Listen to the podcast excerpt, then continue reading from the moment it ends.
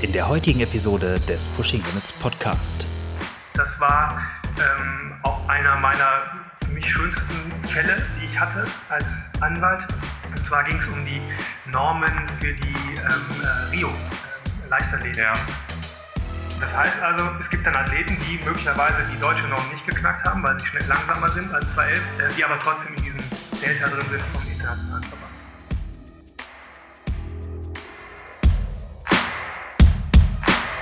Hallo liebe Podcast-Hörer und Hörerinnen, hier ist Bocky von Pushing Limits und ihr habt ja sicherlich schon gemerkt, dass es in den letzten Wochen immer freitags eine bunte Mischung an Triathlon-Themen oder Triathlon-verwandten Themen in unserem Podcast gab. Ein buntes Podcast-Potpourri sozusagen.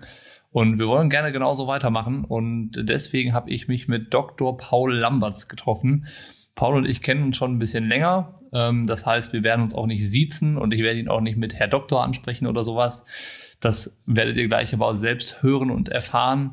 Paul ist Anwalt mit dem Fachgebiet Sportrecht und hat da schon den ein oder anderen interessanten, spannenden Fall erlebt, über den er so ein bisschen erzählen wird, warum er das Ganze überhaupt macht, was Sportrecht eigentlich genau ist und warum das so als Fachanwaltsthema existiert was ihm daran besonders Spaß macht und so weiter und so fort. Ähm, darum geht's in eine, über einer guten Stunde Podcast. Ich hoffe, euch gefällt das, dass ihr ein bisschen was mitnehmt, euch gut unterhalten fühlt.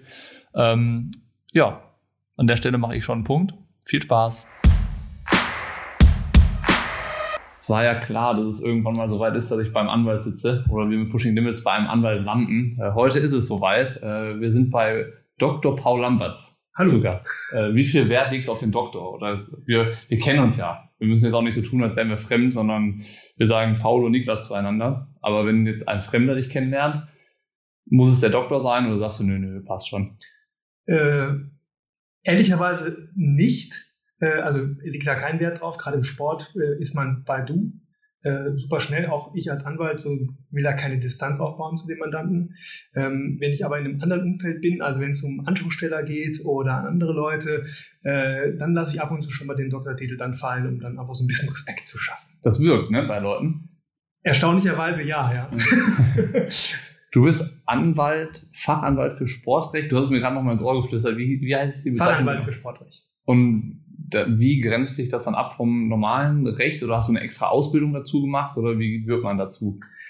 Also es gibt, ähm, äh, um den Leuten so eine Anlaufstelle zu geben oder eine Orientierung, gibt es Fachanwaltschaften. Ne? Also Fachanwalt für Strafrecht, für Arbeitsrecht, für Sozialrecht. Gibt so, ich glaube, 20, 30 Fachanwälte. Ähm, und ähm, das zeigt nach außen, dass man sich in dem Feld besonders gut auskennt. Ähm, und ähm, das ist dann so ein theoretischer Teil äh, und ein praktischer Teil, also eine bestimmte Anzahl von Fällen, die man nachweisen muss. Und dieser Fachanwalt für Sportrecht ist jetzt der neueste Fachanwalt in, in dieser Reihe von Fachanwaltstiteln. Und ähm, ich bin einer der ersten, dem dieser Titel verliehen worden ist. Und ich hoffe, dass noch mehr kommen, weil einfach das so ein schönes Rechtsgebiet ist. Und je mehr Experten, desto besser ist das. Wieso ist bei dir Sport geworden und nicht Strafrecht oder sowas? Ich glaube, ähm, irgendwann mal, äh, ich habe relativ viel Triathlon gemacht zu meiner Studentenzeit. Ähm, immer auf einem zumindest für mich empfundenen sehr ambitionierten Niveau, wobei das natürlich dann objektiviert äh, relativ wir hatten sehr, wir waren sehr. Ja, sehr viel Spaß. Ja, sehr viel Spaß. Und ähm, dann habe ich aber irgendwann gedacht, äh, so Profi wirst du nicht. Äh, anders als bei dir hat es bei mir nicht geklappt, weil ich einfach nicht schnell genug war. Ähm, aber der Sport hat mich fasziniert. Also der Sport, die Menschen, die Geschichten, die dahinter sind. Und dann habe ich mir halt überlegt, was kann ich mit dem Jurastudium und dem Sport, wie kann ich das verbinden? Und dann, damals gab es den Fachanwalt noch gar nicht und ähm, ich habe mich dann einfach so umgeschaut ähm, und im Referendariat, also ich habe erstes und zweites Staatsexamen, sonst wäre ich kein Rechtsanwalt, ähm, gibt es äh, im Referendariat gibt es die Möglichkeit, eine Wahlstation zu machen. Da mhm. kann man sich aussuchen, wo man hingehen will. Und da habe ich ähm, schon versucht, den Fokus aufs Sportrecht zu legen und war bei äh, dem geschätzten Kollegen Lehner in Heidelberg. Den kennt man auch in der Sportwelt. Den kennt man auch und gerade im Triathlon kennt man den Michael und ähm, der hat mich so ein bisschen reingeführt in dieses Sportrecht. Und es hat mich einfach dann fasziniert, weil der Michael zu einem der ganz wenigen in Deutschland gehört, ähm, die wirklich Sportrecht auf höchstem Niveau betreiben und äh, auch die Mandanten, die er hat. Das war für mich als jungen Anwalt und angehenden Anwalt total faszinierend. Und ähm, dann habe ich einfach Blut geleckt und habe dann ähm, nach meinem zweiten Staatsexamen promoviert und habe mir natürlich dann ein sportrechtliches Thema ausgesucht. Mhm. Thema war äh, die Nominierung im Sport. Das heißt also die Frage, die mich damit beschäftigt, wenn es zur Olympia geht oder zu Weltmeisterschaften, ist ja nicht so, dass ich mich dann irgendwo anmelden kann, wie bei so einem Volkslauf oder beim, äh, bei einem Triathlon, sondern ich muss über so, ein, über so eine Anmeldes Prozedere gehen bei den jeweiligen Verbänden. Ich muss mich qualifizieren, mit sportlicher Leistung irgendwelche Normen erreichen, die festgelegt sind. Richtig, genau, genau. Dann bestenfalls, wenn du sie erreicht hast, wirst du auch nominiert. Ja. Äh, wenn es aber so einfach wäre, dann bräuchte man keine Anwälte. Äh, das ist nicht in der Praxis dann tatsächlich auch deutlich schwieriger, als man das sich dann vielleicht so vorstellt. Ja. Aber das war im Prinzip das Thema. Das habe ich also beleuchtet von, von A bis Z. Mhm. Und ähm, ja, dann bin ich als Anwalt eingestiegen und dann ist ja auch ein Thema, das tatsächlich irgendwie äh, auch irgendwie immer, wenn, zu, wenn es zu Olympia kommt, wird das immer wieder relevant, weil es gibt ja irgendwie so Fälle, wo dann eine Norm vom, weiß ich nicht, Deutschen Leichtathletikverband zum Beispiel erreicht wurde. Man wird aber dann trotzdem nicht äh, qualifiziert. Äh, berufen, mhm. nominiert. Ja. Oder es gibt ja auch nochmal die Richtlinien von, vom IOC zum Beispiel, die sich dann unterscheiden von dem, was der Dachverband in Deutschland irgendwie auserkoren hat. Ähm, das reicht dann aber auch nicht für die Nominierung. Also genau, also es ist so, ähm, nehmen wir jetzt mal die Leicht Leichtathletik-Weltmeisterschaft. Ne? Die werden organisiert, veranstaltet vom, vom Internationalen Leichtathletikverband. Ähm, und der sagt zum Beispiel, Marathon muss ich laufen eine 2,15 bei den Herren. Mhm. So. Äh, und dann gibt es einen Zeitraum, in dem ich die 2,15 laufen muss und dann laufe ich die 2,15 und dann ist es von der Logik her des, äh, des Leichtathletikverbandes so, ähm, dass man starten kann, dass man sich sportlich qualifiziert hat. Jetzt ist aber so, dass die jeweiligen nationalen Verbände in ihrer eigenen Kompetenz sagen, 2015 mag ja gut sein, aber wir zum Beispiel in Deutschland, wir wollen nicht 2015, sondern wir wollen 2011, 25 haben. Das heißt also, es gibt dann Athleten, die möglicherweise die deutsche Norm nicht geknackt haben, weil sie schnell langsamer sind als 2011, 25 habe ich jetzt gesagt, äh, die aber trotzdem in diesem Delta drin sind vom internationalen Verband. Ja. Genau, das war ähm, auch einer meiner für mich schönsten Fälle, die ich hatte als Anwalt. Und zwar ging es um die Normen für die ähm, äh, Rio ähm, Leichtathletik ja. ähm, äh, Zeiten. Und zwar ähm, war es genau ein also verschiedener Prozess. Also der internationale Verband hatte eine Zeit vorgegeben, der deutsche Verband hatte die erheblich verschärft. Äh, und dann gab es äh, zwei Athleten, der Philipp Flieger und der äh, Julian Flügel, die waren beide in dem Delta drin. Und die hat das gestört. Ne? Und dann, Logischerweise. Ja. Ja.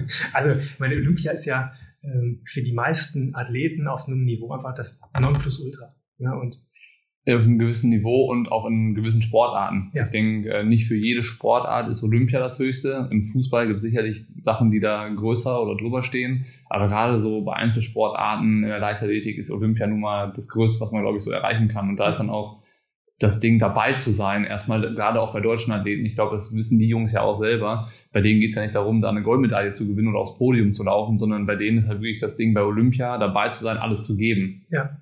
Ja, und ähm, ja, ja, das ist genau der, also man muss sich ja dann die Frage stellen, so, so eine recht, also eine sportphilosophische Frage, ähm, warum macht ein Verband das? Ne, warum macht ein, warum schickt ein Verband nicht einfach die besten deutschen Athleten dahin? Die sich qualifiziert haben. Genau, die sich qualifiziert haben. Warum wird das verschärft? Ne? Und da muss man sagen, also selbst mit der verschärften Norm von den, von, vom deutschen Verband läufst du vorne auch nicht mit. Ne? Da kommst du vielleicht irgendwie 20 Plätze vorher rein in einem 60er Teilnehmerfeld. Also ja. das ist auch nicht die Welt. Ähm, also von daher hat sich mich das nie, hat mir das nie richtig erschlossen. Äh, und ich bin jemand, also ich denke, dass wenn der Athlet oder wenn es in Deutschland einfach keinen gibt, der da irgendwie eine 2,5 läuft, dann nimmst du halt die Besten mit, die aber die internationalen Normen schaffen. Und wie argumentiert der Verband das? Also habt, habt ihr da Diskussionen geführt? Was sagt der Verband dann dazu, äh, warum es diese verschärften Normen nochmal gibt? Äh, also so, so, so ins Detail sind sie nicht gegangen, äh, Aha. das leider nicht. Ähm, ich, ich mutmaße, dass es dann einfach auch nach außen eine Prestigesache ist. Ne? Lieber keinen mitzunehmen, als jemanden mitzunehmen, der als 50. ans Ziel kommt. Ja. Ähm, dann hängen natürlich auch Förderungen hinten dran und aber ja, aber es ist dann irgendwie ein Ego-Problem vom Verband und irgendwie wird es zum Leide der Athleten dann nachher so. Das ist genau der, der Punkt. Also die, Fra also die Frage, die ich mir stelle, ist, was ist die Aufgabe eines Verbandes? Ne? Ist es die Aufgabe, das Bestmögliche für seine Athleten rauszuholen? Oder ist es, sich bestmöglich darzustellen? Und das mag manchmal Schnittmengen haben, aber im Großen und Ganzen sind unterschiedliche Interessen. Mhm. Wir reden ja hier von jungen Leuten, äh, die dann mit 12, 13 irgendwelche Leistungskader reinkommen und ihr Leben komplett dem Sport widmen.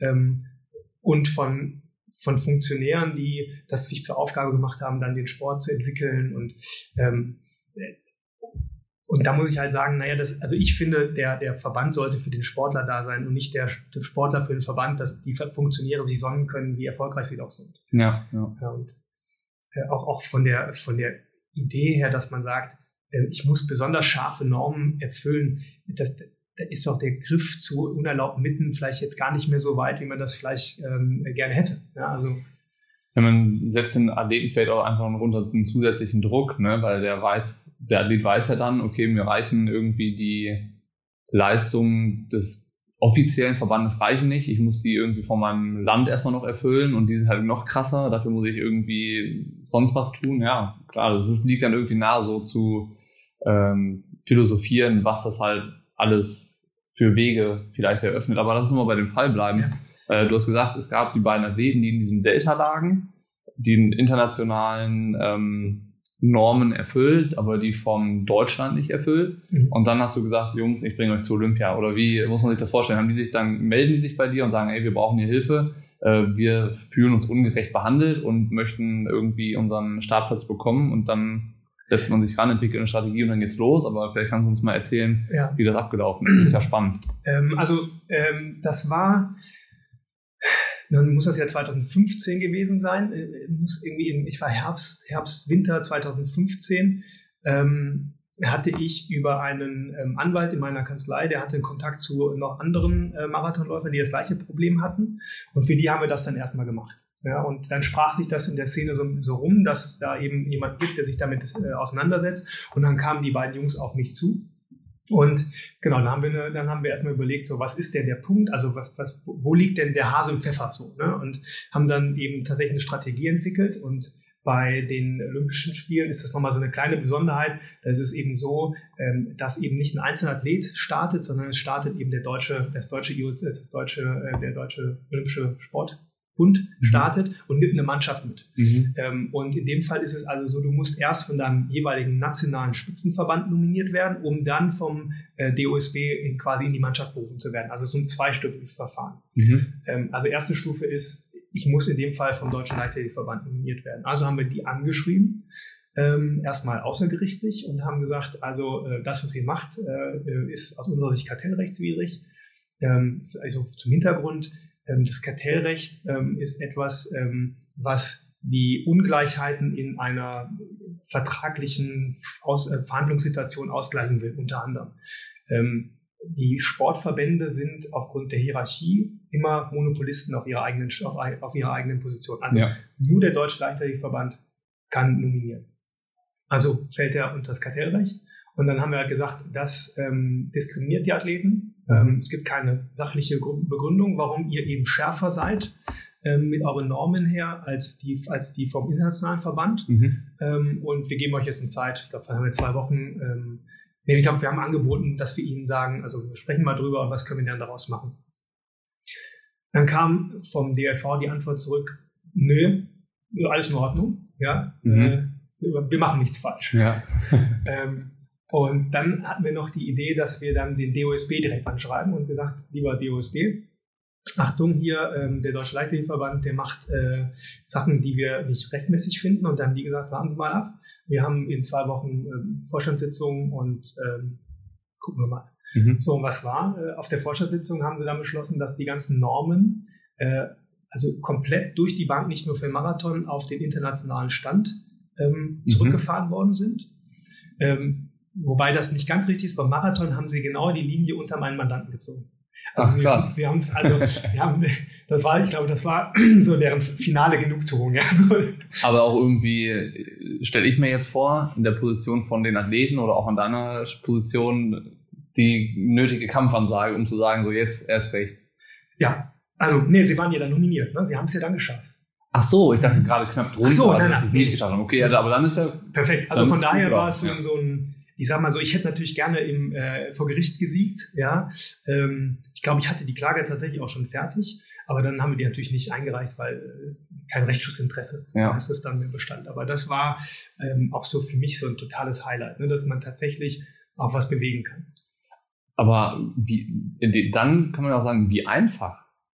Ne? Also wenn man überlegt, dass das vielleicht dann auch in der Vergangenheit schon häufiger vorgekommen ist und wir manche Athleten vielleicht die Möglichkeit nicht hatten oder auch den Weg nicht gesehen haben, ähm, da recht, rechtmäßig hinzukommen.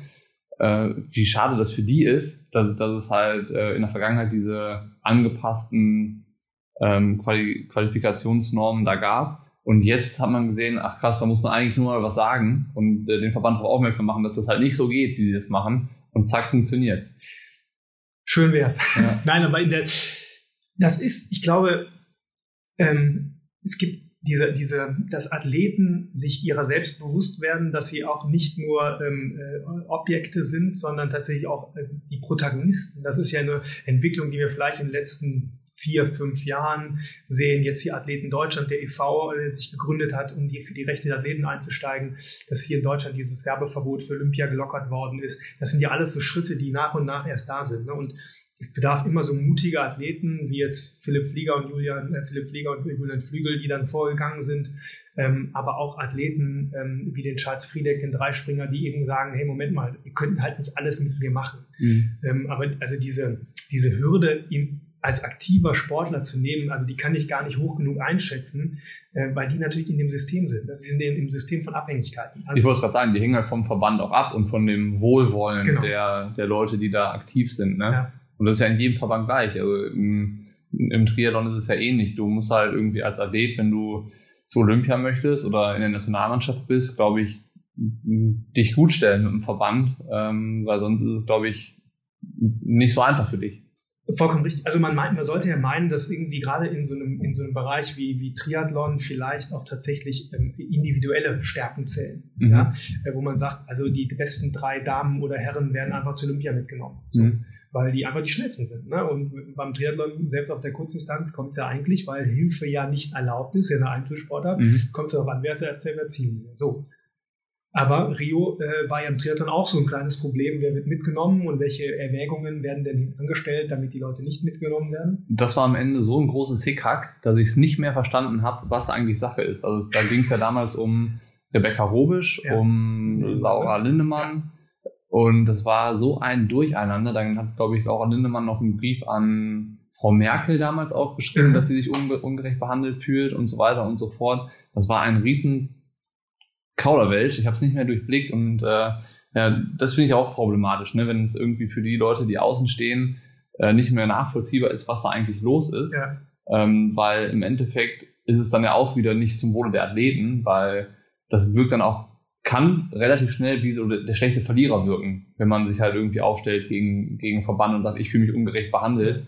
Das halt ist immer, hat so ein bisschen Fadenbeigeschmack, aber soll es ja eigentlich nicht haben, nee. weil das Recht des Athletens äh, sollte irgendwie, keine Ahnung, da steckt auch irgendwie das Athletenherz an meiner Brust, finde ich so vor allem stehen. Ja. Und das, ja.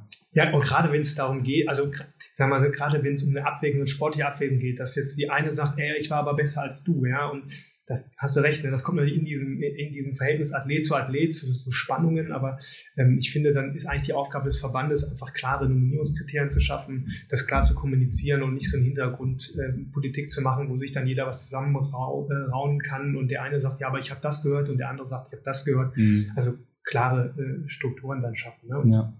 Ähm, also diese Nominierungssachen, das ist schon, äh, schon ein Thema, was ich, als ich damals meine Doktorarbeit geschrieben habe, äh, habe ich gedacht, wenn ich einmal so ein Verfahren haben würde, ne, dann würde ich, das wäre schon das Highlight für mich. Ne? Und dann kam eben der, ähm, der, der Philipp um die Ecke und dann hatte ich das Verfahren und ähm, Wächst man dann so auch da rein? Also, ja. dass man dann irgendwie einen so einen Fall braucht, wo man äh, was erreicht und was schafft, dass dann irgendwie ja, das so einen Rattenschwanz nach sich zieht und neue Anfragen kommen? Oder wie wächst man dann quasi in diesen Bereich des Sportrechts irgendwie hinein und macht sich da einen Namen? Also ich glaube, das ist, ähm, also der Anwalt wächst ja, ähm, oder wie, ich bin ja Dienstleister letztlich. Ne? Das heißt also, ich bin also auch auf mein Netzwerk angewiesen äh, und natürlich auch auf gute Arbeit. Ne? Und ähm, ich vergleiche das immer mit so einem Schneeball. Ne? Der, so der, die erste Umdrehung ist kleiner und bei jeder wird es immer größer und auch hast du einen riesengroßen Schneeball. Ja? Und mhm. so, so vergleiche ich das. Und ähm, klar, als, als junger Anwalt, ich hatte relativ, also mein erstes Mandat hatte ich von einem Triathleten. Mhm. Ähm, der hatte ein Problem mit seinem Sponsor. So. Und das war halt mein erstes Sportrechtsmandat, ich glaube, drei, vier Monate nachdem ich zugelassen worden bin. Ne? Und dann bin ich da so reingewachsen und dann hatte der mich dann empfohlen, weil eine Mountainbikerin das gleiche Problem hatte mit dem Sponsor und so kam das dann. Mhm. Ähm, und äh, dann habe ich in der Zeit halt Aufsätze geschrieben, so Fachaufsätze. Dann äh, habe ich äh, Kontakt zu, zu, Journalisten gehabt, die mich dann mal gefragt haben zu einem Thema und im Prinzip so, so, so breit gestreut. Ne? So ein voll Frontalangriff Lambert. Also du musst schon äh, selber Gas geben, um dir diesen Namen zu machen, oder? Also um zitiert zu werden, Veröffentlichungen irgendwie zu bekommen. Ja. Und äh, schlussendlich das Netzwerk so schaffen, weil ich meine, nur weil man ein guter Anwalt ist, äh, ist es ja nicht so, dass man dann irgendwie direkt unter den Profis auch bekannt ist. Genau. Ja, ja, ja das ist in der Tat wahr. Also ich hatte der, der, der Triathlet, das, der ist immer noch aktiver Profi. Ähm, und das hilft natürlich. Ne? Und der hat mich dann ähm, an den, an den Sebi Kienle zum Beispiel, den ich jetzt seit ein paar Jahren vertrete, äh, auch weiterempfohlen. Und so kommt das dann. Ne? So kommt dann immer dieses, ja, es wird immer größer und immer schöner. Ne? Und mhm. ähm, also gerade durch diese Verbindung oder meine Verbindung zum Triathlon habe ich eben auch viele andere Mandate da in dem Bereich. Ne? Also das ist äh, tatsächlich ganz schön geworden. Und ähm, ja, es ist halt viel Arbeit und man weiß am Ende des Tages nicht, was rauskommt, aber es geht euch ja ähnlich so. Ne? Also, ja. Und ich glaube, das eint Sportler irgendwie so, dass sie sich ein Ziel setzen, das verfolgen und auch konsequent dranbleiben. Ne? Ja. Dass du, wie du jetzt mit deinem Marathon dir ein Ziel setzt oder dein euer, euer Baby hier großziehen Ich, ich wollte gerade sagen, es ist ja irgendwie eine gewisse Art der Projektarbeit eigentlich auch nur, da sich selbst was aufzubauen in einem Bereich, der vielleicht noch gar nicht so existiert, wo man auch vor irgendwie einer Vision so steht und eigentlich dann erst überlegt, was muss ich jetzt alles für Schritte gehen, dass die auch mal wahr werden kann. Ähm, aber dann sind diese Fälle ja wahrscheinlich das, was äh, das größte Interesse birgt. Also da zwei Athleten dann nach Olympia zu bringen, das ist natürlich irgendwie was, was auch so ein Medienecho erzeugt. Was waren andere Fälle, wo, die wir so im äh, Gedächtnis geblieben sind? Es gibt wahrscheinlich auch ganz langweilige, profane Dinge, die ja. irgendwie Sponsor, also, Sponsorverträge prüfen. Ja, ja also, so ein Vertrag und das passt ja, genau. oder passt nicht. Da muss noch irgendwie was eingearbeitet werden. Gab es noch andere so große Fälle, wo du sagst, das war spannend, das war auch eine schöne Herausforderung? Ähm, also ich habe ein Verfahren geführt, was ich ähm, aus Athletenrechtsseite total spannend finde. Ähm, und zwar ging es darum, mit einem, äh, einem Athlet, es gibt ja, also es gibt ja ein Dopingvergehen, in dem ich quasi mir es nachgewiesen wird in meinem Körper, oder es gibt diese Strikes. Also das heißt, wenn ich innerhalb von zwölf Monaten dreimal nicht angetroffen werde bei äh, einer Dopingprobe, dann wird es Misstest. Misstest, genau. genau. Ähm, und ähm, dann gibt es für jedes, für jeden Misstest gibt es eine, also für jeden, genau, für jeden Strike, der, also für jeden Misstest wird ein Strike verhängt. Äh, und da gibt es immer die Möglichkeit, das zu überprüfen. Mhm. Also das nennt sich dann administrative Überprüfung, so ist dieser Fachjargon in, im, im NADA-Code. Und ich hatte einen Athleten, ähm, der war ähm, unzufrieden mit dem Strike, der festgestellt worden ist. Und ähm, ich, also ich gehe jetzt gar nicht so ins Detail, weil das ja, ist ja. nicht so wichtig, aber die, er hat mich dann mandatiert, gesagt, ich komme nicht weiter, Paul, hilf mir bitte. Äh, ich komme mit der NADA nicht weiter. Dann habe ich, hab ich die NADA angeschrieben, habe dieses administrative Verfahren geführt. Wir haben dann gewonnen, der Strike ist dann ähm, gestrichen worden. Ähm, und dann kam der Athlet und meinte, ja, jetzt kriegt doch deine, die Gebühren, die ich dir gezahlt habe, wieder. Ne? Und das war so ein Moment, wo ich gedacht habe, nee, Aber warum eigentlich nicht? Also vom, beim Gerichtsverfahren ist es ja so, wenn ich, wenn ich vor Gericht gewinne, dann zahlt der Gegner meine gesetzlichen Kosten. Ja. Und der Athlet hat gesagt, naja, das war ja wie so ein gerichtliches Verfahren, warum ist denn das jetzt nicht so?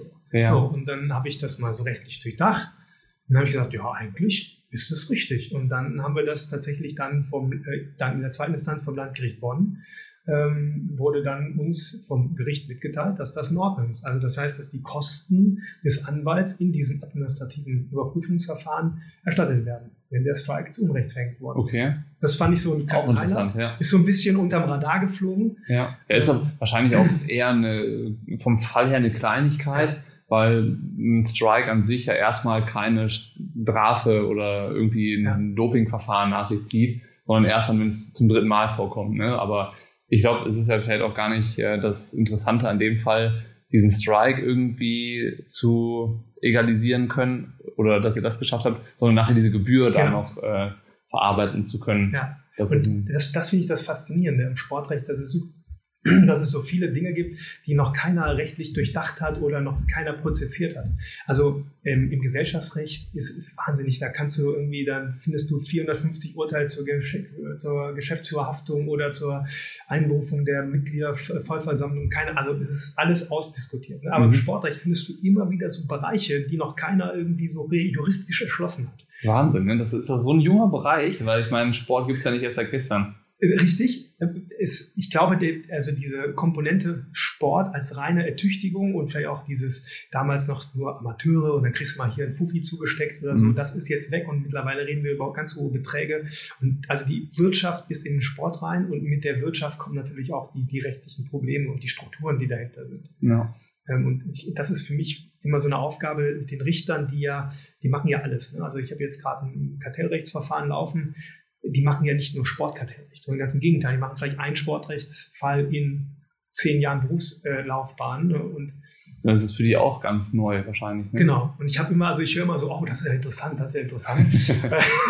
Äh, und dann machen sie immer genau das Gegenteil von dem, was ich will. Aber es, es ist, aber es ist ähm, also meine Aufgabe ist es im Prinzip, den, den, den Richtern zu erklären, dass Sport, professioneller Sport nichts anderes ist als Wirtschaftsrecht klar, für die Leute, die es betrifft, geht es da um Existenz. Ja, ja.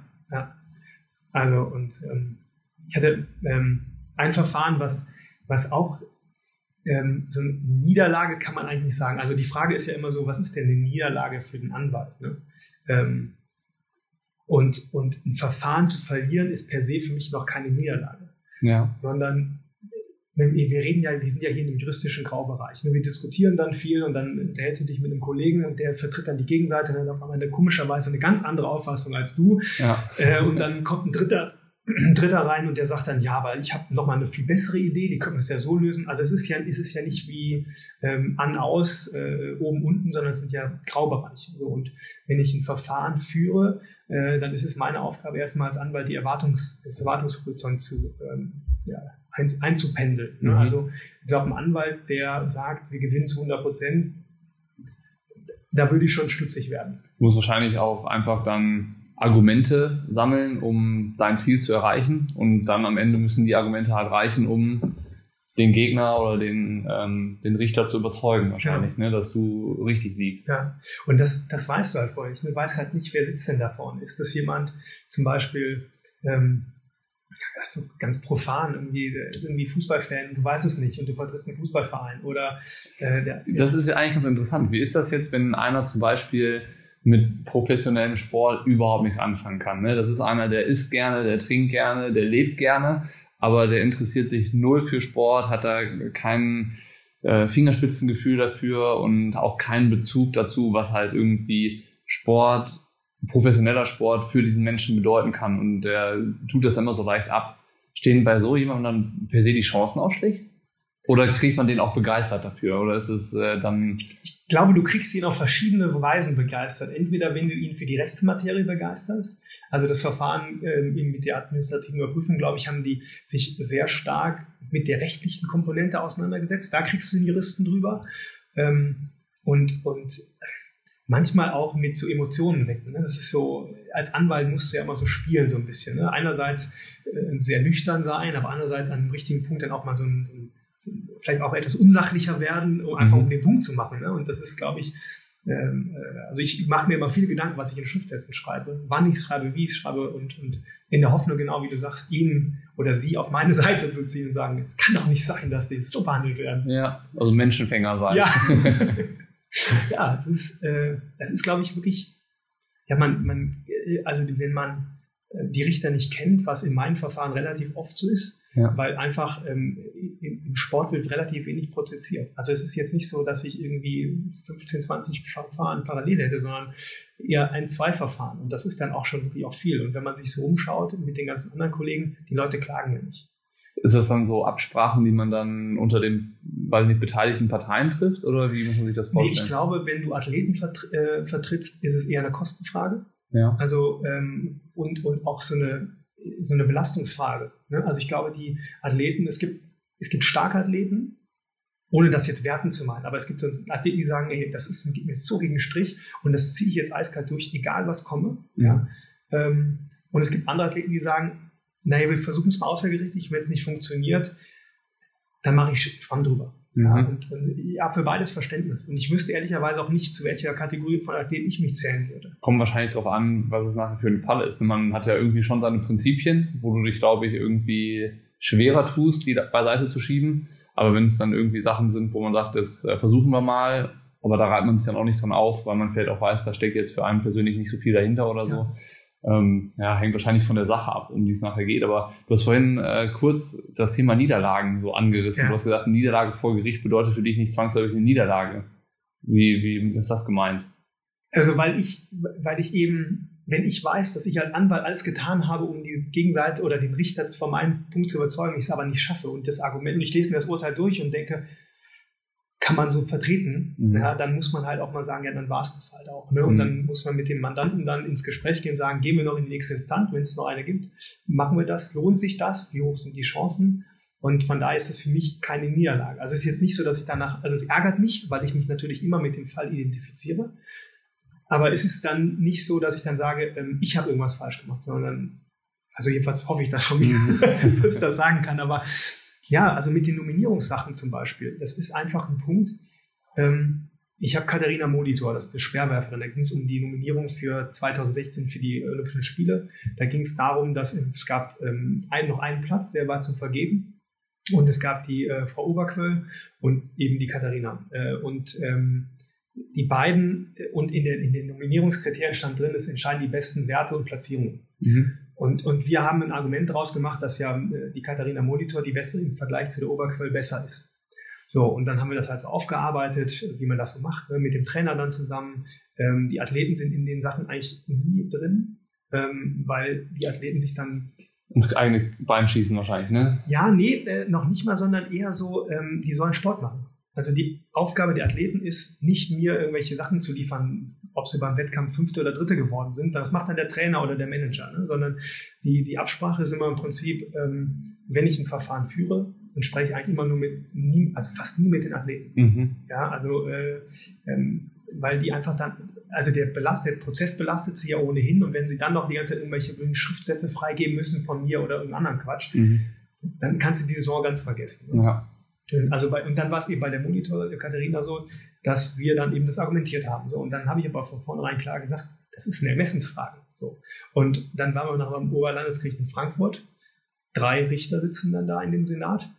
Und äh, auch von der Psychologie her musst du jetzt Folgendes vorstellen. Also wir sind, ähm, ich habe die, das ist so, ich habe das Mandat bekommen am Dienstag.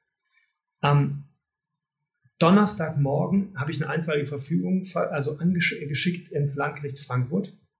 Dann hat das Landgericht Frankfurt entschieden und am Freitag äh, habe ich dann die sofortige Beschwerde geschrieben. Mhm. Also kannst du dir ungefähr vorstellen, wie viel Schlaf ich in der Zeit hatte. Äh, Krass, ja. Und als ich dann äh, Donnerstag morgens um ein, Freitag morgens um 1 Uhr irgendwie 100 Seiten rübergefaxt habe, wo du schon irgendwie 16 Stunden dran diesem Schriftsatz gesessen hast. Wahnsinn, ja. Ja, das ist, äh, da geht das Adrenalin aber richtig hoch. Ne? Ja. Ähm, und dann war eben Nominierungsende ähm, war Montag, glaube ich, 15 Uhr oder so. Und dann schreibst du halt drauf. Also es musste auch so schnell gehen. Genau, ja. schreibst du hin, Entscheidung muss ergehen vor, weil du, es reicht ja nicht aus, dass du das Urteil hast, sondern das musst du ja noch zustellen. Ja, klar. Ist das in Frankfurt mit dem DOSB relativ einfach, so, aber das kann auch ein Problem sein. Und dann, ähm, also kriegt jetzt der Senat diese Frage, ob eben die Athletin A oder die Athletin B nominiert werden soll. Und ähm, die sind aber null im Thema, ne? Nee, die sind null im Thema. Die können damit erstmal nichts anfangen. Genau, die denken so, was ist denn das? Ja, ja. Sperrwert habe ich noch nie gesehen. Ja. Und dann sagen die sich, nein, Moment mal, es gibt einen Sportspitzenverband, der hat die ausgewählt. Und die andere will sich es einklagen. Na, wenn ich das jetzt mache, dann gehe ich ja gegen deren sportliche Entscheidung vor. Ja. Ich bin doch nur Richter. Ja. Ich kann das rechtlich bewerten. Und dann sagen sie, nein, das lag im Ermessen und deswegen ist es nicht überprüfbar und deswegen ist die Entscheidung richtig. So. Kann man nicht, kann man nicht viel gegen ne? sagen, ne? Ja. Kannst du nicht viel gegen machen. Ähm, und äh, ja, und dann am Ende des Tages, äh, ja, war es dann, war es das vorbei. Also war viel Arbeit in kurzer Zeit. Ähm, ja, aber das sind dann eben so Highlights. Ne? Ja, aber hat man, kann man da sagen, ich habe was daraus gelernt? weil im Endeffekt musst du ja jedes Mal wieder so vorgehen eigentlich. Also du musst wieder dich dahinter klemmen, sagen, du bist davon überzeugt, ähm, man schafft das, weil ich meine, wäre ja auch denkbar, wenn ein Athlet zu dir kommt oder ein Sportunternehmen oder was auch immer, die stellen dir ein Problem vor und du sagst, pass auf, aussichtslos, dann äh, wäre es ja auch eine Aufgabe von dir, das von vornherein zu sagen. Ja. Du, du kannst ja nicht einfach so jeden Fall annehmen ähm, und sagen, ich mache jetzt einfach mal und gucken, was passiert. Oder? Ja, nee, genau. Also, also ganz konkret auf die Nominierungssachen zum Beispiel ist bei mir eigentlich so, dass ich den Leuten eigentlich abrate, im einzelnen Verfügungsverfahren gegen Nominierungsentscheidungen vorzugehen. Das überfordert die Richter einfach, Mhm. ähm, weil sie eben nicht drin sind. So. Äh, bei den ganzen anderen Sachen in der Tat. Also das ist ja die Aufgabe eines Anwalts zu prüfen, ist das, also ist ja auch manchmal führt man ja auch einen Prozess, um was anderes zu erreichen, um vielleicht manchmal die Leute auch mürbe zu machen auf der anderen Seite oder einen Vergleich zu bekommen oder man klagt auf zwei Millionen Schadensersatz und sagt insgesamt, ja, wenn wir 500.000 rausbekommen, sind wir total zufrieden. Mhm. Ja, also gibt ja auch andere, es gibt ja andere Motivationen, in, in Verfahren ähm, zu führen. Und wenn man das aber weiß, dann ist die Erwartungshaltung. Also wenn ich dir sage, du kommst morgen zu mir und sagst, hey, ich bin über Rot gefahren, kannst du mich da rausholen, dann sage ich immer, Niklas, das ist aber echt schwierig. Ne? Und, Ja. Aber wir können es versuchen, ja. Und wir schaffen es dann nicht, dann bist du nicht enttäuscht. Wenn ich aber sage, hey, das ist ein sicheres Ding und ich es nicht schaffe, dann bist du enttäuscht. Also ich glaube, Erwartungsmanagement ist da eine große Sache. Ja. Mit was für Leuten, Unternehmen arbeitest du noch zusammen? Also Athleten hast du gesagt, Genau. äh, wahrscheinlich auch breit gefächert, Triathleten sind dabei, Speerwerfer sind dabei, Läufer sind dabei, alles mögliche. Beachvolleyballer, Beachvolleyballer, also Ja. echt breit aufgestellt. Ja. Was mit Mannschaftssport, was mit Unternehmen im, im Sportsektor, mit Veranstaltern, ich weiß nicht, was es da alles gibt, aber was Also- gehört noch so zu deinem Repertoire? Genau, also ähm, im, im, im Triathlon äh, vertrete ich die Challenge Family schon seit, keine Ahnung, fünf, sechs Jahren mittlerweile. Ähm, hat angefangen mit dem äh, Iron War, sage ich mal so, also diese, Aha, ja. der, der Feldzug von Ironman gegen Challenge. Ähm, das waren so Verfahren, also Was, was ist dann deine Aufgabe in so, einer, in so einem Konstrukt? Prüft man dann, ob das Vorgehen von Ironman immer rechtens ist oder was sind da die, die Hauptaufgaben als Anwalt?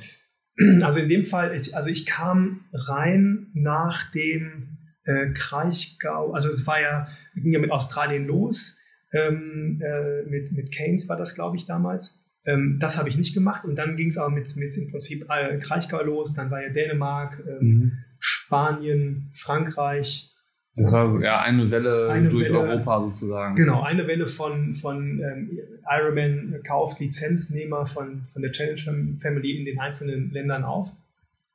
Und die hatten, lass mich nicht lügen, alle eigentlich ähm, ähm, Lizenzvereinbarungen, also Ja. Verträge mit der Challenge Family, die eben noch liefen. Und ähm, so dass die dann, die Aufgabe, meine Aufgabe war dann im Prinzip zu prüfen, ah, klar ist es rechtmäßig, aber mit der Idee dahinter, kann man möglicherweise eben dann, äh, also man kann niemanden zurückholen. Also der sich entschieden hat, jetzt von Challenge zu Ironman zu gehen, brauchst du jetzt nicht zurückzuholen. Aber die Frage war, ja, was ist mit entgangenen Gewinn? Ne? Was ist mit Schadensersatzansprüchen, die ich Geld machen kann? Und das war dann so meine Aufgabe. Äh, und dann haben wir die Verfahren, also das bin dann mandatiert worden, habe dann die Verfahren vom Landgericht in Nürnberg dann geführt für die Challenge. Mhm. Und das war dann auch tatsächlich interessant.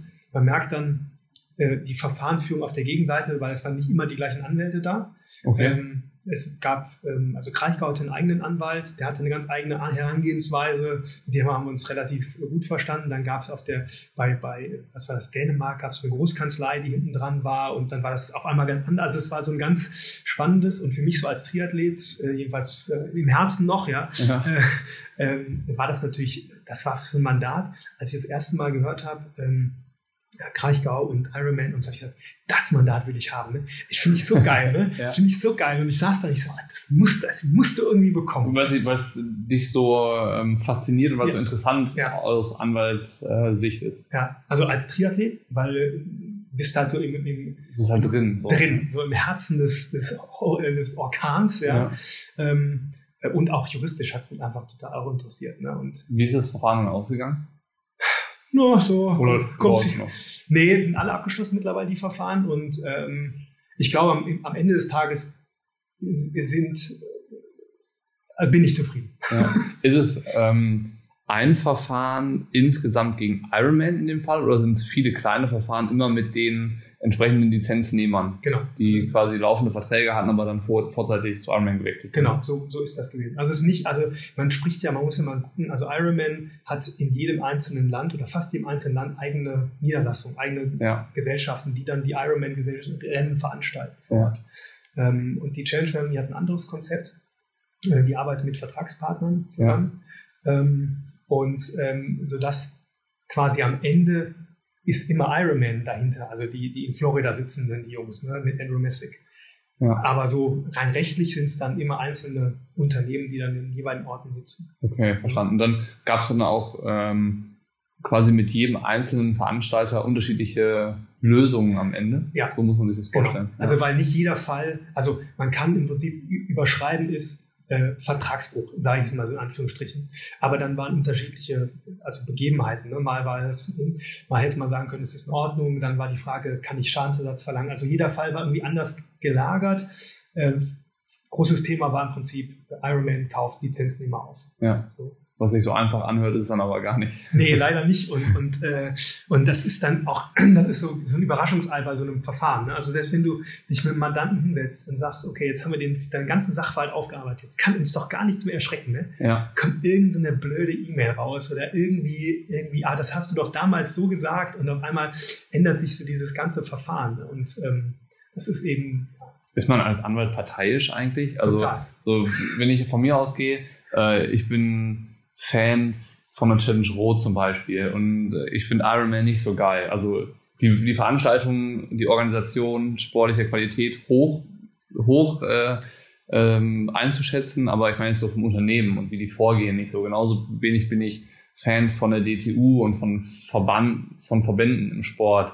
Äh, und ich bin Fan von Sebastian Kiene und Nils Frommold und Jan Frodeno und so weiter. Und es gibt andere, die finde ich weniger sympathisch. Ähm, darf man sich das als An Anwalt erlauben oder muss man das vielleicht sogar, um zu sagen, so da gehe ich voll rein, da klemme ich mich, extra dahinter? Ja, also total. Ich bin ja Parteivertreter. Ähm, und ich habe auch Absprachen mit meinen Mandanten, dass ich bestimmte Mandate einfach nicht annehme. Also A, weil Okay, ich selber nicht wollen würde, weil ich äh, das Unternehmen oder äh, den Athleten doof finde. Ja, Oder weil es sich widerspricht. Also du könntest jetzt nicht Challenge Family Ja. und Ironman vertreten. genau. Also zumindest nicht im gleichen Verfahren. Ne? Also ich könnte jetzt nicht die eine und die andere Seite vertreten, ich könnte aber parallel Verfahren machen. Aber das würde ich auch zum Beispiel nicht machen. Ja. Also unabhängig davon, dass Ironman mich nicht mandatieren würde, Ja. weil, ich, hoffe- weil ich hoffe, dass ich ihnen genug auf den Sack gegangen bin. ähm, äh, was aber auch manchmal eine Auszeichnung sein kann. Also das ist der höchste Lob von einem Anwalt, wenn der Gegner kommt und sagt, beim nächsten Mal vertrittst du mich bitte. Ja? Ja. Aber das wird jetzt bei mir einfach nicht passieren, weil ich einfach genau wie du, also wie, also ich kann mit den Werten von Ironman kann ich nichts anfangen. Ähm, deswegen ähm, sage ich auch nicht Ironman-Rennen, sondern Langdistanz, ja. und Mitteldistanz, ja. ja. Ähm, äh, aber da bin ich total parteiisch. Ähm, bei anderen Sachen ist es mir so ein, ist weniger emotional, aber wenn ich das Mandat habe, dann brenne ich auch voll dafür. Ne? Also ja. ähm, zum Beispiel, also ich bin jetzt im Fußball, schlägt mein Herz für den FC. Ne? Aber ich habe auch jetzt Hannover 96 beraten. Das ist jetzt nicht so, dass ich sage, das ist doof, sondern Aber dann, du würdest jetzt nicht zur Fortuna Düsseldorf gehen. nee, das würde ich nicht machen. Auch nicht zu Gladbach. Oh, ich bin Napper-Fan. ja gut, das sprechen wir gleich nochmal ab. Beenden wir die Aufnahme hier, würde ich sagen. Nein, aber es ist tatsächlich so. Es gibt Mandate, die dir auch, auch von dem, vom Menschlichen her sympathischer sind als andere. Und, Mhm.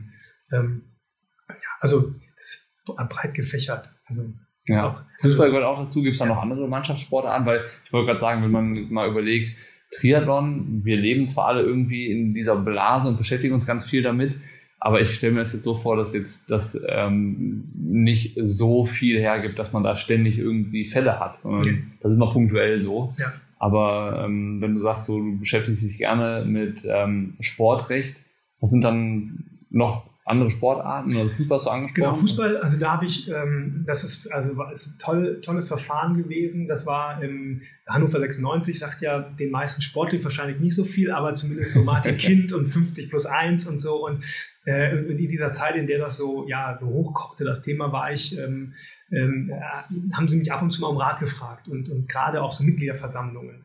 Mhm. Das ist ja eigentlich Vereinsrecht. Ne? Nur ich packe es jetzt unter Sportrecht. Das ist ohnehin die Frage, was ist Sportrecht? Das können wir ja gleich nochmal besprechen. Mhm. Ähm, aber da haben die mich zum Beispiel gefragt, Mitgliederversammlung. Das, auch, das war für mich so ein Highlight. Da, war, da habe ich ein Gutachten erstellt über die Frage, ähm, es gibt ähm, außerordentliche Mitgliederversammlungen, die von einem bestimmten Quorum der Mitglieder einberufen werden können. Und dann gibt es eigentlich keine Überprüfungsmöglichkeiten von dem, von, dem, äh, von dem Verein zu sagen, nee, berufen wir nicht ein. Klassischerweise sind das so Sachen wie äh, Mitgliederversammlung, um den Vorstand abzurufen. Ne? Mhm. Dass der dann nicht sagt, ey, super coole Idee, wir treffen uns morgen und wählen mich ab, ja, ist auch klar. Ja. Aber das war so ein Verfahren, ähm, wo die nächste Mitgliederversammlung so drei Monate bevorstand. Und die Frage war jetzt im Prinzip, kann man das mit dem Argument, dass ja die, Mitglieder, die nächste Mitgliederversammlung ohnehin in drei Monaten ist, dann ab, also abwehren, diesen Anspruch? Und ähm, das war so ein Punkt, es gibt keine Rechtsprechung dazu, gibt keine Aufsätze dazu. War das dann Verein gegen Mitglieder? Streng genommen, ja, jein, sondern es war eher Verein lässt sich in einer Rechtsfrage beraten. Ich okay. würde nicht sagen, das ist so konfrontativ gewesen. Und die haben, wollten wissen, wie sollen wir jetzt damit umgehen, genau. wie sollen wir vorgehen. Ja. Genau. So, und dann habe ich halt gesagt, nee, das ist in dem Fall ist es in Ordnung. Ja. Und ich, was bin ich zerrissen worden? Ne? Ja, ja, Kollegen angerufen, ey Paul, das ist ja totaler Quatsch, was du da schreibst und da kannst du ja nicht machen. Und ich so, doch, doch, nee, nee, warte mal ab. Ne? Und dann habe ich tatsächlich mal gewonnen. Ne? Also das Verfahren hat dann jemand anders geführt, aber das äh, ähm, äh, Amtsgericht in Hannover ja, hat mir dann Recht gegeben. Äh, und dann bin ich zwei, drei Tage noch auch triumphierend durch die Gänge gelaufen. Natürlich, ja, das ist ja auch äh, das stelle ich mir auch irgendwie sportlich einfach vor. Ja, ne? Man richtig. nimmt sowas auch sportlich, genauso wie man äh, wahrscheinlich bei einer Niederlage ziemlich mit den Zähnen knirscht ja. erstmal und sich halt hinterfragt, habe ich alles richtig gemacht irgendwie. So frage ich mich auch als Sportler, habe ich im Training alles richtig gemacht, habe ich mich ausreichend vorbereitet ja. und so. Und wenn ich dann aber gewinne oder irgendwie das Bestmögliche rausgeholt habe, dann ist man ja stolz. Ja. So, glaube ich, ganz äh, logisch. Ja. Im Endeffekt äh, gibt es bestimmt viele Parallelen so zwischen der An dem Anwalt sein und dem Einzelsportler sein, weil du bist ja auch dafür selbst verantwortlich, was am Ende, am Ende des Tages rauskommt. Aber gerade hast du selber kurz angesprochen, äh, was ist eigentlich Sportrecht? Genau. Also ich weiß nur, dass ähm, ich, bevor ich angefangen habe zu promovieren, hat mir über ein Kollege dann bei einem anderen sehr renommierten Sportrechtler hat mir ähm, so einen Interviewtermin gegeben. Ne? Und dann hat er so, Herr Lamberts, Sportrecht gibt's nicht. Und dann sitzt du da, denkst so, äh, was ist denn jetzt los? Ne? Ja. Und dann habe ich gesagt, so, ja, dir zeige ich es. Ne? Äh, und jetzt gehe ich mit ihm morgen essen. Also ist ein Freund von mir geworden. Ähm, nein, aber Sportrecht ist, genau, was ist, was ist Sportrecht? Ich, kann, ich glaube, ich würde es nicht auf dem Rechtsgebiet, also es ist nicht wie Strafrecht oder Gesellschaftsrecht, sondern äh, ich definiere Sportrecht so, dass wenn einer der Parteien sich im Sport bewegt, mhm. also ähm, wenn New Balance zu mir kommt und sagt, hey, schreib mir mal in Muster äh, einen Sponsoringvertrag, mhm. dann ist das für mich Sportrecht. Dann kannst du sagen, ja, das ist ja Sponsoring. Aber ich würde sagen, ja, das ist Sport und dann kommen die Besonderheiten rein mit so Vertragsstrafenklauseln, mit Doping und weißt du, so Sachen. Ähm, das sind dann für mich so Besonderheiten. Ähm, wenn Hannover 96 mich eben mal fragt, Mitgliederversammlung, mach doch mal was, ist das für mich auch Sportrecht. Mhm. Ja. Ähm, es geht eher um das Metier, woher genau. kommt ja. irgendwie die Anfrage oder das Thema. Ja. ja. Also ich erinnere mich zum Beispiel an den Fall, ähm, äh, wo ein Profi-Triathlet in Rot äh, eine, eine, Dame umgefahren hat. Ja. Äh, und da war eben da meine Aufgabe sozusagen, okay, ähm, wie kriegt man das jetzt irgendwie weg? Ne? Ja. Natürlich bist du im Wettkampf und dann fängst, aber das ist die Reputation des Athleten und dann macht man vielleicht mal die Faust in der Tasche und so. Das war also, klar, dann ist man dann im Gespräch und versucht eine bestmögliche Lösung zu finden. Und das sind dann auch so Dinge, wo du denkst, so, wow. Oder bei einem Triathlonrennen, dass jemand dann sagt, ähm, dass er, wie war denn das? Bei einer Verpflegungsstation, glaube ich, ins Flatterband gekommen ist und dann gestürzt ist. Und jetzt wollte er oder ist irgendwie zusammengestoßen mit einem, mit einem Helfer oder so. Und der wollte jetzt Schmerzensgeld haben vom Veranstalter. Der Athlet wollte Schmerzensgeld vom Veranstalter haben, okay. Und dann liest du es so durch und denkst so, Nee. nee. Sorry, nee, also äh, so Eigenverschulden und eh, gerade man weiß, in der Wechselzone geht's halt heiß her. Die Leute gucken nicht richtig, weil alle mit Nahrungsaufnahme beschäftigt sind und, ja. und dann die andere und das rein rechtliche, wo ist denn der Vorwurf beim, beim Veranstalter, dass du da Essen reichst oder was? Ja. ja das, wo setzt man an? Ne? Genau. Also von daher, das haben wir dann auch habe ich abgewehrt und dann kam auch nie wieder was, aber ja, das ist, äh, das sind dann so Gab es noch so andere Fälle, wo du mit dem Kopf geschüttelt hast, irgendwie, wo du äh, mal eine Anfrage bekommen hast oder äh, wovon du mitbekommen hast, wo du denkst, hey, was soll denn das, was ist denn das für ein Quatsch? Ähm, oder ist das meiste tatsächlich, was bei dir ankommt, so, dass du sagst, so, dafür brenne ich, da klemme ich mich jetzt dahinter? Ja, ich würde lügen, wenn das so wäre. Ne? Ähm, es ist, ach, blöde Sachen einfach. Ne? Also die, die mache ich dann, weil es mir dann trotzdem irgendwie Spaß macht. Ähm, ich hatte ein Verfahren, ähm, das war wirklich, äh, es war echt so, so, so ein, wird auch wahrscheinlich eins meiner Highlights sein. Da ging es um einen Olympiateilnehmer, der äh, im Nachtest positiv getestet worden ist. Mhm. Also, ne, die, der Also A-Probe. A-Probe war negativ damals. Ne? Ja. Sagen wir jetzt, nehmen wir jetzt mal äh, Tokio als Beispiel, also, in, nee, also Rio, äh, also Ja. Rio wird da getestet. Äh, dann sagt das IOC aber nach irgendwie, jetzt nach vier Jahren, ah, wir haben neue Tests, wir kontrollieren das nochmal. Und in diesem Nachtest wurde dann eine Substanz entdeckt. Okay. Ähm, und ähm, das war ein ausländischer Athlet. Ja. Und die, ähm, es lief auch schon ein Verfahren vom KAS. Und ähm, dann war im Prinzip die, ähm, also die, das ist dann die C-Probe, muss man quasi, aus der B-Probe werden dann nochmal ähm, noch mal Proben genommen. Okay. Und jetzt ging es um quasi die Analyse, die Zweitanalyse der, Nach der Nachanalyse. Okay. Die sollte in Köln stattfinden. Ja. Daher kam ich dann ins Spiel. Und meine Aufgabe war es jetzt, das zu verhindern. Dass diese Probe nochmal untersucht wird. Genau. Ja. Ähm, und das waren auch zwei Wochen echt Hardcore-Anschlag mit, äh, mit äh, wir hatten so einen Computerexperten da, der dann gesagt hat, ob man sich reinhacken kann. Also nicht wir reinhacken, aber ob das manipulierbar ist, das System. Ja. Ähm, das Ganze schwelte um, um diese Problematik ähm, äh, Urinbehälter. Okay. Also die Frage, bei Sochi waren ja die Urinbehälter, die konnten ja geöffnet werden und geschlossen werden, ohne dass jemand merkt. Und das, unser Argument war, naja, also wenn das damals schon war, dann kann das ja auch, eine, ne, also hätte es manipuliert werden können, dann war die Menge nur so gering. Und also da habe ich ähm, Verfahren geschrieben vom Landgericht Köln mit ähm, äh, auch wieder zum Oberlandesgericht. Und das Argument war im Prinzip kein faires Verfahren. Weil, und das muss man auch sagen, jetzt fernab, wie man darüber jetzt denken mag oder nicht, äh, also so moralisch kann ich dir auch gleich sagen, wie ich das so Wollte ich bewerte. gerade fragen, weil wir hatten ja gerade vorhin das Thema Fan sein von Ja. Athleten und jetzt ist das wieder eine ganz andere moralische Frage, aber Ja. erzähl erstmal das, dann können wir darüber sprechen. Ähm, und zwar, ähm, wenn der Athlet, also der Athlet hat das Recht, bei der Öffnung der Probe dabei zu sein. Ähm, und er hat das Recht, einen Vertreter reinzuholen. Das war es dann aber. Also er darf jetzt nicht mehr. Und wir haben halt gesagt, naja, Leute, wir brauchen eben jemanden, der sich anguckt, vorher, bevor die Flasche aufgemacht ist, dann manipuliert worden. Dann brauchen wir noch einen, einen Experten. Und also wir hätten gern drei, vier, fünf Leute drin gehabt, ähm, einfach um, um sicherzustellen, dass diese Analyse auch komplett äh, rechtmäßig abläuft. Mhm. Ne? Und das wurde uns dann verwehrt mit, mit Verweis auf den WADA-Code. Und da muss man auch sagen, wir reden ja hier über, ähm, äh, über auch eine Existenz ja, Mhm. von einem Sportler. Wenn du dann irgendwie positiv getestet bist, ähm, ja, dann kannst du dich eigentlich verabschieden. Ne? Sei denn, du bist irgendwie äh, Profi-Radfahrer und kommst zum Triathlon zurück.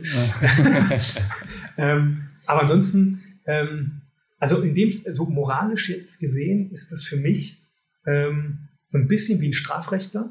Also, um, um vielleicht mal so einen Mythos auszuräumen. Ne? Man spricht immer von Sperre und Strafe und so, man bewegt sich aber im Zivilrecht. Das hat also nichts mit Strafrecht zu tun. Strafrecht tatsächlich, also der Staat verfolgt etwas und spricht eine Strafe aus. Hier Ja. ist es ja ein privates Unternehmen oder ein Unternehmen oder eine private ja, Unternehmung, ja. Verein, die sagt, also wenn du gegen bestimmte Regeln verstößt, ähm, dann sperren wir Ohne, dich. ohne Strafen so. Genau. Und wir reden ja hier beim, beim Athleten über ein Berufsverbot. Ne? Ähm, dann ist ja mittlerweile so, dass ich da nicht trainieren kann. Ja, also wenn ich jetzt Einzelathlet bin, kann mir niemand verbieten, aufs Fahrrad zu steigen. Mhm. Aber wenn ich Fußballer bin oder Volleyballer, dann darf ich nicht an den Mannschaftswettbewerben, an Mannschaftstrainings mitnehmen. Also das heißt, also ich verliere wirklich viel Trainingszeit. Also eine Ja. krasse Einschränkung. So. Und wenn dann ein Athlet kommt zu mir und sagt, mal, ich habe ein Problem hier mit äh, möglicherweise positiven Test, dann ist das für mich jetzt im ersten Moment dann keine moralische Bewertung, sondern dann ist für mich eher die Aufgabe zu sagen, bin dahinter, um zu gucken, dass alles rechtmäßig läuft. Mhm. Ähm, und das ist meine Aufgabe. Aber dann für dich in dem Fall eine andere Herangehensweise als bei einem Leidenschaftsfall sozusagen. Wenn wir die Ja, Sachen, die wir davor hatten, als Leidenschaftsfall bezeichnen mit eben Challenge Ironman, Ja. wo du sagst, so, da bin ich irgendwie im Epizentrum des Tornados und kann mich noch auf die Seite stellen für das Unternehmen, wofür ich ein bisschen brenne. Ja. Ähm, da bist du natürlich anders dabei dann als in dem Fall, wo du sagst, da Da wollte ich einfach gewinnen. ist ein bisschen Dienst nach Vorschrift, so stelle ich mir das dann vor, oder? Ja, äh, dieser Vorschrift heißt, also ich habe trotzdem mein ganzes Herzblut reingepackt, ne, Ja. weil ich wollte einfach, weil ich das tatsächlich auch als ungerecht empfunden habe, bestimmte Punkte des Verfahrens, wie das so läuft und auch der Athlet wieder so im, im, im, im so einem, ja, als Objekt so, ne, so Mhm. ohne also mit relativ wenig Rechten. Also da habe ich mich tatsächlich vielleicht losgelöst von dem individuellen Fall hin zu so einem, ich sag mal, athletenschützenden Anwalt aufgeschwungen. Ja. Und wie, weißt du, wie im Wettkampf, wenn du antrittst, willst du halt auch gewinnen. Ja. Aber sonst würdest du es nicht machen. Nee. Da hättest du wahrscheinlich von vornherein gesagt, das interessiert mich nicht nee. oder ich genau. möchte es nicht machen. Ja. Gibt es so Fälle, wo du sagst, ähm, die äh, einfach thematisch äh, lassen sich abgrenzen, wo du sagst, die möchte ich nicht machen? Ja, also ich glaube, ähm, das Schöne ist, dass ich mir mittlerweile aussuchen kann, in welchen Bereichen ich berate und welche nicht. Strafrecht würde ich nicht machen.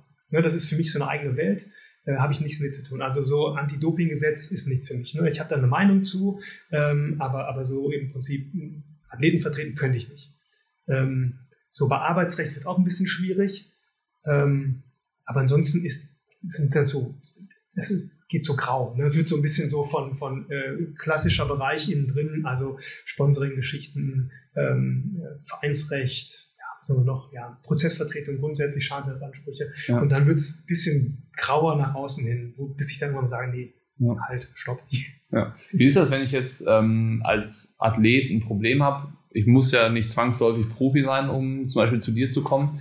Ähm, ich hatte vorher mal so, so, irgendwie zwei, drei Punkte rausgesucht, die man vielleicht noch klären könnte, ähm, was auch für die Zuhörer interessant sein könnte. Ein so ein prominentes Beispiel ist Köln Triathlon letztes Jahr, wo der Veranstalter kurz vor knapp das Rennen abgesagt hatte, weil kann, weil kann nicht stattfinden. Natürlich, ja. dafür gab es Gründe, ähm, aber im Endeffekt, wenn ich Athlet bin, ich habe mich angemeldet, habe bezahlt, bin dann da und keine 24 Stunden vorher wird das Rennen abgesagt, dann bin ich natürlich angepisst. Total. Und dann frage ich mich am, am, im zweiten Moment, was mache ich denn jetzt? Ja. Kriege ich mein Geld zurück? Kriege ich einen Schadensersatz? Weiß ich nicht, wenn ich ähm, mir, wenn ich nicht aus Köln komme, sondern ich habe mir vielleicht irgendwo Urlaub genommen, bin angereist, habe mir ein Hotel gebucht, da sind mehr Kosten entstanden, äh, alle aufgrund dieses Ereignisses, das dann ausfällt. Ähm, was was mache ich dann? Habe ich irgendwie Chancen? Wie gehe ich vor? Was soll ich tun? Weil so, so richtig ist das Ding ja immer noch in der Schwebe. Ja. Also es gibt, glaube ich, immer noch keinen Athleten, der so richtig weiß, was eigentlich Sache ist.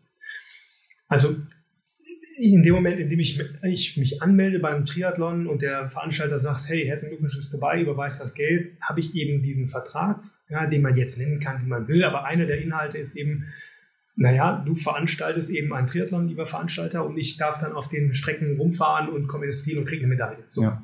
Ähm, wenn dieses Rennen nicht veranstaltet wird, dann ist das erstmal eine Pflichtverletzung. So, und dann muss man schauen, woran liegt denn das? Ne? Ist das also ich, vom, im, im Schadensersatz kann ich nur für etwas verantwortlich gemacht werden, was ich auch zu verschulden habe. Also Aha, ich sage mal ein Beispiel. Okay. Ähm, ähm, es regnet in Kübeln äh, und die ganze Strecke ist unter Wasser oder irgendwie Tornado-Warnung oder so ein Quatsch, ne? wo man sagt so, naja, was höhere kann der, Gewalt. Höhere Gewalt, ne? Ja. was kann der Veranstalter dafür? Dann würde ich sagen, sehe ich eigentlich keine Chancen, irgendwie einen Schadensersatz geltend zu machen. Bei den anderen Sachen, also wenn es jetzt hier wie in Köln zum Beispiel so ist, das, ich glaube, die Genehmigungen wurden nicht eingeholt oder sie wurden entzogen. Das weiß ich jetzt nicht, aber das, das weiß keiner so richtig, ja. weil erstens sagen, fragt zehn Leute, zehn Leute sagen dir was anderes. Ja. Der Veranstalter, es kommt nicht so ganz klar rüber, wer eigentlich jetzt Schuld hat. hat ne? Ist es die Stadt, die irgendwelche Genehmigungen eben nicht erteilt hat oder entzogen hat? Dann gab es mal irgendwas mit Rettungstauchern, die nicht organisiert werden konnten mhm. oder wurden. Aber es ist halt irgendwie jetzt ähm, einfach nicht alles klar, weil es irgendwie auch nicht öffentlich zugänglich ist, wo eigentlich genau der Hund begraben liegt. Ja. Und da hilft so ein bisschen das, äh, das BGB, also das bürgerliche Gesetzbuch hilft da. Wenn wir uns einen vertraglichen Schadensersatz bewegen, ist es so, dass das Verschulden vermutet wird. Also jetzt in dem Fall äh, bei dem Veranstalter sagt, hör mal, äh, ich habe hier ein Rennen, ich wollte bei dir starten. Und ähm, jetzt habe ich nur ganz einfach die Startgebühr. Die ist ja jetzt hinfällig, kriege ich, krieg ich ja keine Gegenleistung für. Mhm. Also habe ich den Vertrag, ja, habe ich eine Pflichtverletzung. Das Rennen hat ist nicht stattgefunden. Ähm, und dann kommt die Frage, ähm, vertreten müssen. Und dann sagt das Gesetz, naja, gilt, dass du das zu vertreten hast. Und dann muss im Prinzip in dem Fall jetzt der Triathlon-Veranstalter in Köln müsste jetzt nachweisen, dass er es nicht zu vertreten hat. Okay. Ja, der müsste dann also sagen, zum Beispiel, die Rettungstaucher äh, sind kurzfristig abgesprungen, konnte ich nichts für. Oder die Stadt Köln hat mir die, ähm, die Lizenz gegeben, aber kurzfristig entzogen. Ja? Aber als Athlet sage ich dann immer noch, schlussendlich ist es mir vollkommen egal. Es ist dir egal. Warum es nicht stattgefunden genau. hat, weil mein Geld ist weg. dein Geld ist weg, in der Tat. Und ich glaube, wir reden auch über Insolvenz. Dann haben wir ohnehin auch, glaube ich, ein ganz anderes Problem. Ähm, die Frage ist, oder die Frage, die man sich stellen muss, ich weiß nicht, wie teuer die Langdistanz war, 300 Euro oder 400 Euro, ist die Frage, gehe ich tatsächlich durch so viel Ärger, ich meine, das ist viel Geld, ich will ja. das jetzt nicht falsch verstanden ja. wissen, aber die Frage ist halt, wende ich Lebenszeit auf und mandatiere einen Anwalt, ähm, vielleicht eine Rechtsschutzversicherung, die das dann zahlt, aber will ich das, um am Ende vielleicht 350 Euro zu bekommen? Wäre es einfacher, wenn sich dann Athleten, ich meine, da sind 4000 Athleten am Ende ja. in Köln, äh, am, wären am Start gewesen, wenn die sich zusammenschließen? Oder weil, so ein bisschen Volkswagen-mäßig, so diese, ja, weil, Skandal. Weil am Ende betrifft es ja alle 4000 gleichermaßen. Ne? Die haben alle bezahlt ja. und sitzen alle irgendwie im gleichen Boot. Und, also es wäre, sagen wir mal so, aus, ich, aus Veranstalter-Sicht würde ich, also wenn der mich jetzt mandatieren würde oder fragen würde, würde ich es ganz anders aufziehen. Also ich würde einfach, ne, wie wir das mit den, mit den Verbänden hatten, klar kommunizieren und sagen, pass auf Leute, hat nicht stattgefunden, war doof, äh, wir haben uns folgendes überlegt, ihr kriegt alle einen Startplatz oder ihr kriegt, keine Ahnung was, äh, nächstes Jahr euer Startgeld zurück oder weiß. Also da gibt es ja verschiedenste Möglichkeiten, dass man das so proaktiv macht. Wenn jetzt mhm. gar nichts kommt, ähm, so rein rechtlich ist das, kann man das schon so mit Abtretungen machen, dass man einen im Prinzip sagt, du machst das jetzt für uns alle stellvertretend, ist aber wahnsinnig schwierig, weil die Masse aber nicht homogen ist. Ne? Da ja. sitzen ja Leute auf der ganzen Welt oder in ganz Deutschland, ja. bis du die alle hast, wird schwierig. Ne? Was wäre so deine Empfehlung? Also ich, ich war jetzt nicht betroffen, ne? ich war nicht angemeldet, aber wenn ich jetzt, äh, sagen wir mal angenommen, ich hätte mich letztes Jahr angemeldet und wäre jetzt hier zum Beratungsgespräch bei dir und äh, hätte dir gesagt, ich möchte gerne mein Geld zurück, was würdest du mir sagen? Ähm, ich, ich, also ich glaube, ich würde es ich würde einfach mal versuchen. Also ja, was kann schlimmstenfalls passieren, dass er sagt, nee, passiert nicht. Ich ja. sehe das ja schon kommen. Nach dem Podcast kommen die ganzen Mandate dann zu mir. Und dann haben wir auch 350 Leute, die alle schon den Veranstalter haben wollen. Ähm, also die Frage ist, genau, also es ist auf jeden Fall nicht einfach offensichtlich. Es Nein, ist nicht so, dass du eindeutig Stellung beziehen kannst und sagst so, Leute, geht vor, ihr habt auf jeden Fall Chance, dass ihr die Kohle zurückbekommt. Das ist, also das wirst du von dem ich bezeichne mich jetzt mal als seriösen Anwalt nicht bekommen, dass jemand sagt, hey, ohne den Sachverhalt zu kennen, ja. das ist so. Ja? ja. Ähm, aber ich habe natürlich auch, es gibt sowas wie ähm, Aufwendungen, die ich im Erhalt der Leistung erbringe. Ja, also mhm. so, so äh, Schadens, Schadenspositionen. Dann kann natürlich auch sein, nur Hotelzimmer. Ja? Ähm, Im genommenen Urlaub, weiß ich nicht, ist vielleicht schwierig, weil ich meine, ich hatte ja den Tag Urlaub, ich bin halt ja. nicht an, an den Start gegangen also ich glaube, die Positionen, die man tatsächlich dann geltend machen kann, sind vielleicht sowas wie ein Bahnticket, was verfällt, wäre so eine Idee. Also nur so, also Stadtgebühr, jo, klar, sind wir relativ sicher. Vielleicht noch Sachen eben wie Hotelzimmer, Anreisekosten, die man hatte, um nach Köln zu kommen und solche Sachen. Ja, aber nicht sowas wie, ich habe einen Trainer für drei Monate mir geholt. Ja, das geht dann zu weit einfach. Ja, das geht dann zu weit. Und auch sicherlich nicht sowas wie, wie so Schmerzensgeld. Ne? So, ich bin emotional so tief gekriegt, dass ich nicht starten konnte. Ne? Also ja. das, das ist dann auch zu weit. Ne? Also deswegen kann, sollte sich das jeder so einfach überlegen, wie, wie viel Geld reden wir? Ja. Äh, wie wahrscheinlich ist das? Weil ähm, ja, das ist wie wahrscheinlich ist das, wenn ich einen Brief schreibe, dass der, dass der Veranstalter sagt, ach, Mensch, Niklas, hier, du willst 500 Euro haben, gar kein Problem. Ne? Ja. Habe ich dir schon überwiesen äh, und noch einen Schlag oben drauf. Ne? Das ja. ist ja auch irgendwie unrealistisch. Ja. ja, es kommt auf jeden Fall ja irgendwie zur Auseinandersetzung und das nervt und kostet irgendwie ja. Zeit und Energie. Aber du meinst einfach, ähm, am Ende muss jeder für sich entscheiden, so, ne? ob man, ja. ob einem das das wert ist, die Zeit genau. zu nehmen und den Stress in Kauf zu nehmen und sowas. Ja. An, anderer Punkt wäre, ich meine, da war zumindest mal zum Zeitpunkt der Anmeldung eine Strecke da, die ich mir angeschaut habe. Ähm, die, manchmal melde ich mich an, da steht eine Strecke, die wird dann nochmal verändert bis ähm, zum, zum Renntag. Manchmal, jetzt zum Beispiel Ironman 73 Duisburg, melde ich mich aber an, da steht die Strecke noch gar nicht fest. Also ja. Schwimmstrecke steht fest, Laufstrecke steht fest, aber Radstrecke, da steht nur, es wird eine Radstrecke geben. Das ist aber gut. Ist immerhin schon mal gut für einen Triathlon auf jeden Fall. Ähm, aber irgendwie auch komisch, ne? Ich habe äh, ich hab mir mal irgendwie überlegt, das ist ein bisschen wie wenn ich beim Pizzataxi eine Pizza bestelle, aber der hat gar kein, gar kein Taxi, um es zu liefern. So ein bisschen. Irgendwie, es fehlt ein Teil, ja. um die Leistung am Ende zu erbringen, für die ich aber bezahle. Ja. Ähm, ist es einfach dann das Risiko, was der Veranstalter eingeht, im schlimmsten Fall keine Strecke anbieten zu können? Oder wie, wie ist das? Klar. Also, sagen wir mal so, ähm, als du das so gerade besprochen hast, habe ich der erste Punkt war die Frage, habe ich denn Anspruch auf eine bestimmte Strecke? Ne? Also habe ich einen Anspruch, zum Beispiel den Solarer Berg hochzufahren in Rot. Ne? Gut, das werden die niemals machen, ähm, den nicht reinzunehmen. Aber das kommt darauf an, wie es dann in diesen, äh, auch in diesem Vertra in Vertrag, in den Ausschreibungen drin, wenn da drin steht, wir garantieren Ihnen, Sie fahren den Solarer Berg hoch, dann fährt man den Solarer Berg hoch. Wenn es 180 Kilometer durchs Frankenland sind, sind es 180 Kilometer Genau, Frankenland. Genau. So, und jetzt in Duisburg ist es ja jetzt so, jetzt sagen die, wir machen Triathlon. Okay, da weiß jeder schon Radfahren, Laufen. So, und die ersten beiden Strecken, erste und dritte Strecke stehen fest, die andere noch nicht. Du weißt aber, es muss eine 90, ich muss irgendwo 90 Kilometer fahren. Mhm. Wenn es ganz blöd ist, ich übertreibe jetzt, fährt man neunmal in einer 10 Kilometer Runde. Ja. Ähm, aber genau, das ist letztlich dann Risiko des, des Veranstalters. Und ich als Teilnehmer gehe auch das Risiko ein, eventuell für was zu bezahlen, mit dem ich am Ende nicht zufrieden bin, weil mir die Streckenführung, weil wenn ich, Ja. Es gibt bestimmt Leute, die machen neunmal zehn Kilometer im Kreisfahren Spaß, Ja. aber das ist natürlich nicht das, was ich äh, erwarte, Ja, ja, wenn ich klar. mich irgendwo anmelde. So. Aber das Risiko gehe ich auch als, als ähm, Athlet ein, in dem Fall, wo ich mich Genau. anmelde. Und am. Ende ähm, habe ich dann, also das wundert mich dann immer, äh, wenn sich dann Leute nachher darüber ärgern oder aufregen, weil ich denke mir so, ja, Das geht. Also bleibt selbst schuld. kein So, ne? Verständnis für. Ja. Also wie, wie du sagst, ne, also wenn die Strecke da ist, dann suchst du es dir aus und kannst dann sagen, super schöne Strecke. Und wenn du sie nicht kennst, dann kann man, also wie kann man sich über etwas beschweren, wenn man sehenden Auges reingegangen ist. Äh, Ja. Und das ist auch manchmal so ein Punkt.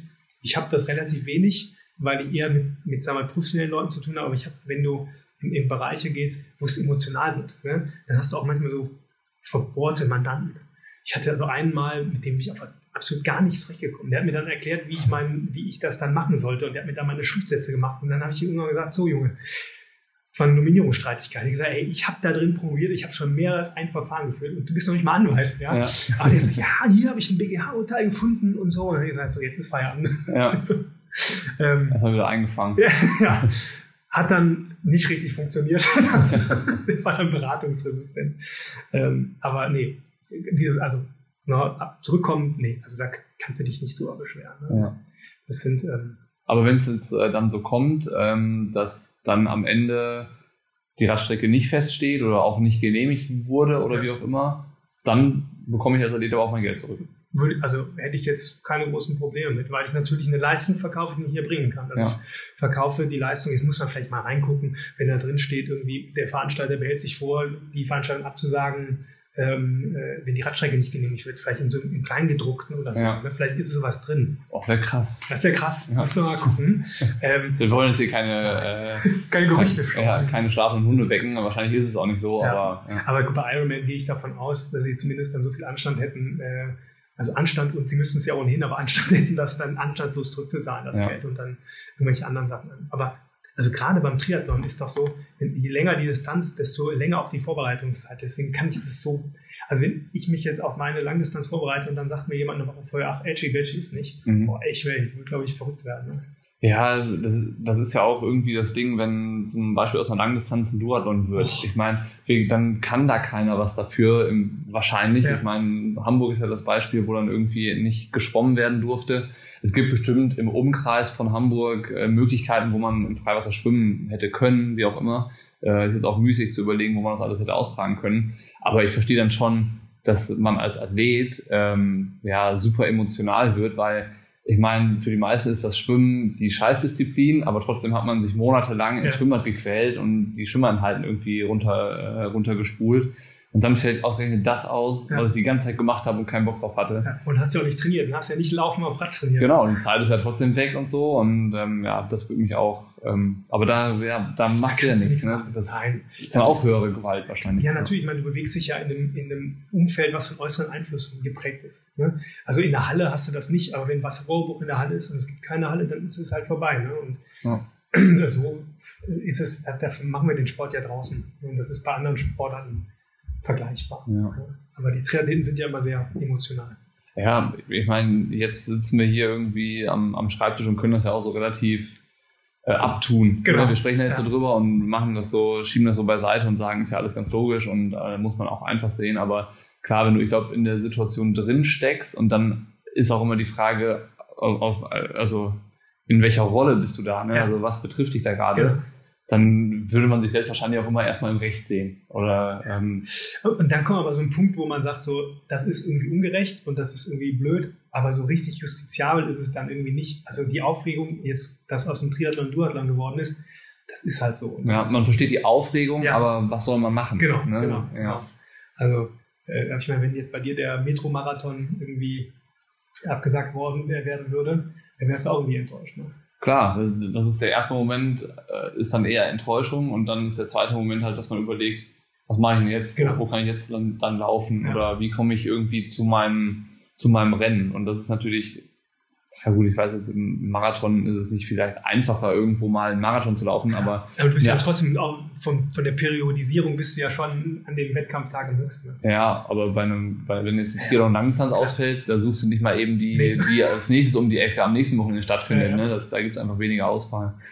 Naja, äh, spannende, spannender Ausflug ins Sportrecht. Also eigentlich was, womit man, glaube ich, am liebsten nichts zu tun haben möchte.